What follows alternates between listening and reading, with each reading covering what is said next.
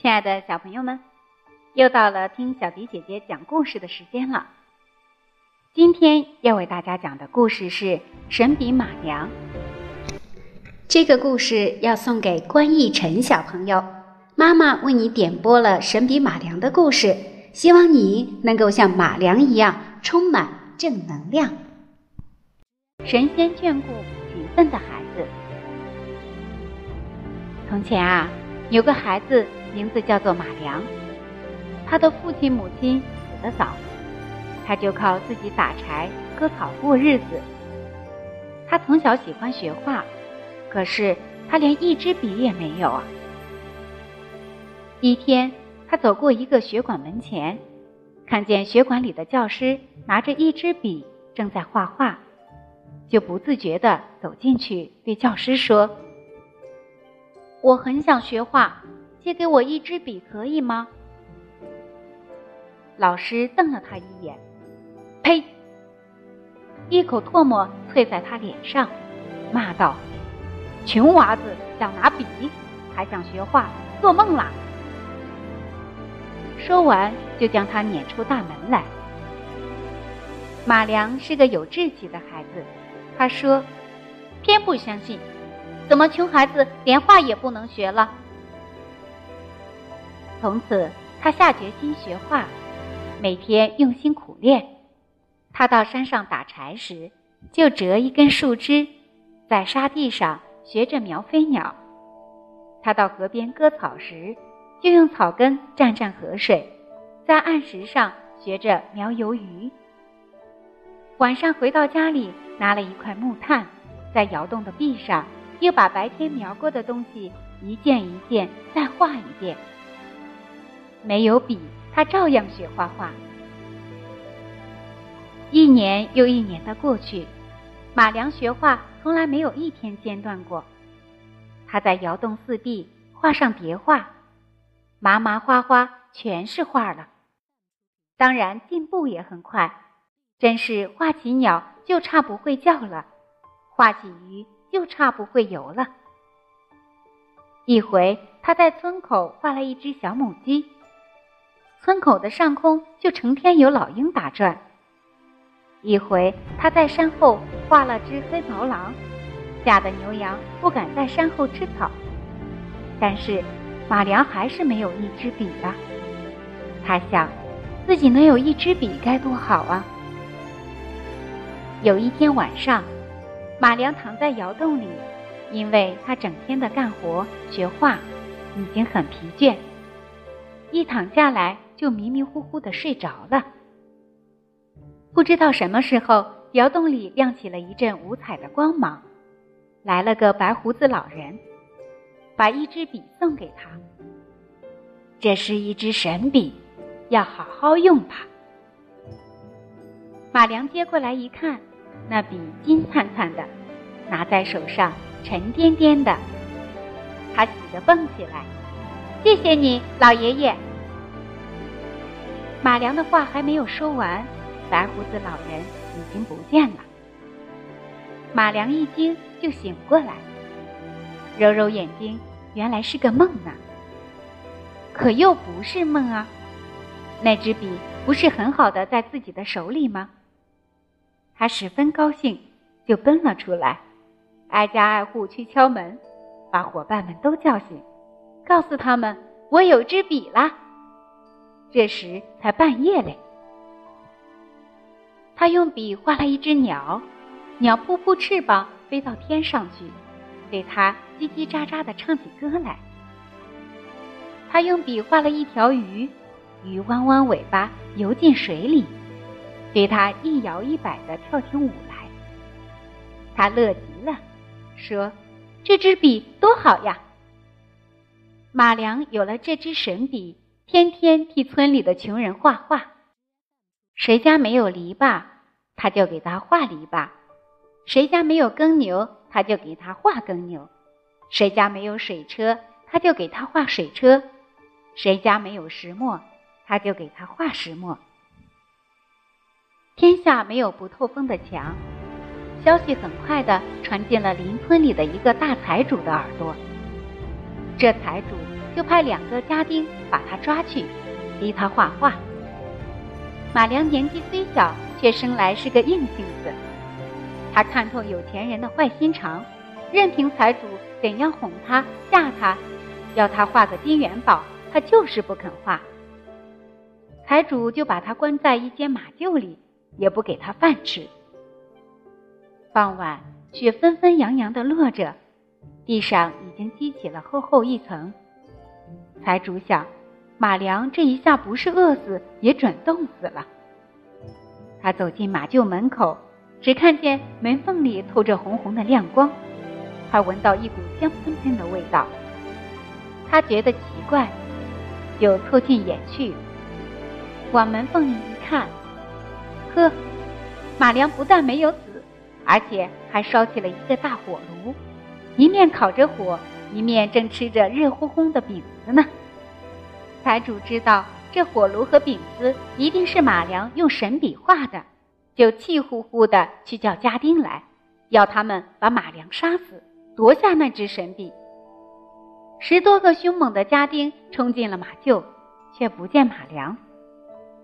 只见东面墙壁上靠着一架梯子，马良趁着天黑攀上这梯子翻墙走了。财主急忙攀上梯子去追，可没爬上三步就摔了下来。原来这梯子是马良用神笔画的。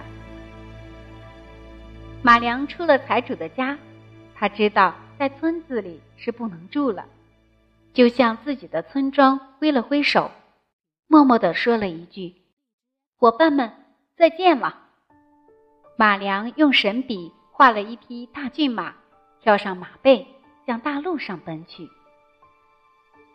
没有走出多少路，只听见后面一阵喧哗。回头一看，火把照得通明。财主骑着匹快马，手执一把明晃晃的钢刀，带着一二十个家丁追了上来。眼看就要追着了，马良不慌不忙，用神笔画了一张弓，一支箭。箭一上弦，嗖的一声。正射中财主的喉咙，财主翻身下马跌下去了。马良拍拍大骏马，大骏马像飞的一样向前驰去。马良连日连夜的在路上跑了几天，到了一个市镇里，看看离家乡已经很远，就在这儿住下来。他画了很多画，拿到街坊上去卖，因为怕别人知道。便不让画活起来，画成的东西不是少嘴便是断腿的。一天，他画了一只没有眼睛的白鹤，一不小心在他脸上溅上一滴墨水，白鹤便眼睛一睁，扇扇翅膀飞上天去了。这一来，整个市镇都轰动了，当地的官员马上把这件事奏给了皇帝。皇帝就下了一道圣旨，派人来召他到京都去。马良不肯去，他们把他拉去了。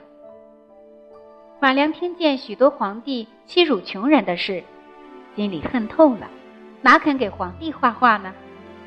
皇帝叫他画一条龙，他却画了一只大壁虎；皇帝叫他画一只凤，他却画了一只大乌鸦。大壁虎和大乌鸦十分难看，在金銮殿里乱爬乱叫，还打起架来，弄得宫殿里乌七八糟。皇帝大为发怒，就命士兵抢下他的神笔，把他打入了天牢。皇帝拿到神笔，就自己画起来。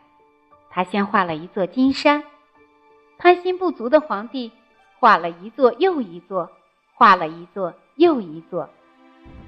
重重叠叠的画了许多，画好一看，哪是金山，却是一堆堆的大石头，上面压的太多，就塌了下来，差一点把皇帝的脚也打伤。皇帝还不死心，他心里想，画金山不成就换金砖。他画了一块嫌小，画了一块嫌小，最后画了长长的一大条。画好一看，哪是金砖，却是一条长长的大蟒蛇，张开血盆似的大口向他扑来。幸亏侍卫们救得快，不然皇帝早就被大蟒蛇吃掉了。皇帝没有办法，只得把马良放出来，又假惺惺的对他说了一些好话，说什么要给他许多许多金银，还说什么要把公主嫁给他，招他做驸马。马良一心想夺回神笔，他假装答应下来。皇帝见马良答应了。十分高兴，就把神笔还给了马良，要马良给他画画。皇帝想画金山金砖都不成，那么画株摇钱树吧。摇钱树上长的都是钱，轻轻一摇就能掉下许多钱来，这多好啊！他就叫马良画摇钱树了。马良心里打定了主意，不说什么话，提起神笔一挥。一个无边的大海就出现在了眼前，蓝蓝的海水没有一丝波纹，亮闪闪的，像一闪大玉镜。皇帝看了很不高兴，脸一板，骂道：“叫你画摇钱树，谁叫你画海？”马良在大海中央画了一座小岛，岛上画了株又高又大的树，说：“这不是摇钱树吗？”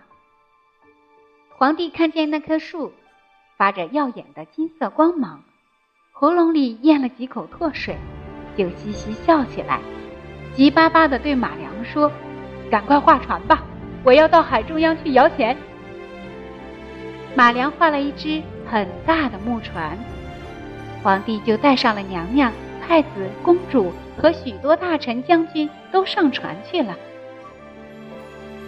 马良又画了几笔风。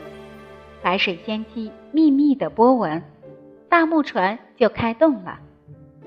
皇帝心里痒滋滋的，嫌船走得太慢，在船头上叫：“风大些，风大些。”马良就加了几笔粗粗的风，海动荡起来，白帆鼓得满满的，木船急速的向海中央驶去。马良又加上几笔大风。大海不安地吼起来，卷起滚滚的浪涛，大木船摇摇晃晃的。皇帝心里害怕，向马良摇手，大声地喊道：“风够了，风够了！”马良假装没听见，不歇手地画着风。海水发怒了，浪涛扑上船去，船斜了，船上乱动起来。皇帝浑身被海水打得湿漉漉的。抱着船的桅杆，不停的叫喊：“风太大了，船要翻了，不要再画了。”马良不去踩它，还是不住手的画风，风更大了，吹来许多厚厚的乌云，又雷鸣又闪电，还下起暴雨来，浪更猛了，海水像一堵堵倒塌的高墙，接连不断的往船上压去。船翻了，船碎了，皇帝他们都沉到海底去了。皇帝死了以后，神笔马良的故事就传开了。但是马良后来去了什么地方呢？大家都不清楚。有的说他回到自己的家乡，和那些种地的伙伴一起；有的说他到处流浪。专门给许多穷苦的人们画画。小朋友们，今天的故事就为大家讲到这里了，感谢大家的收听，我们下期再见吧。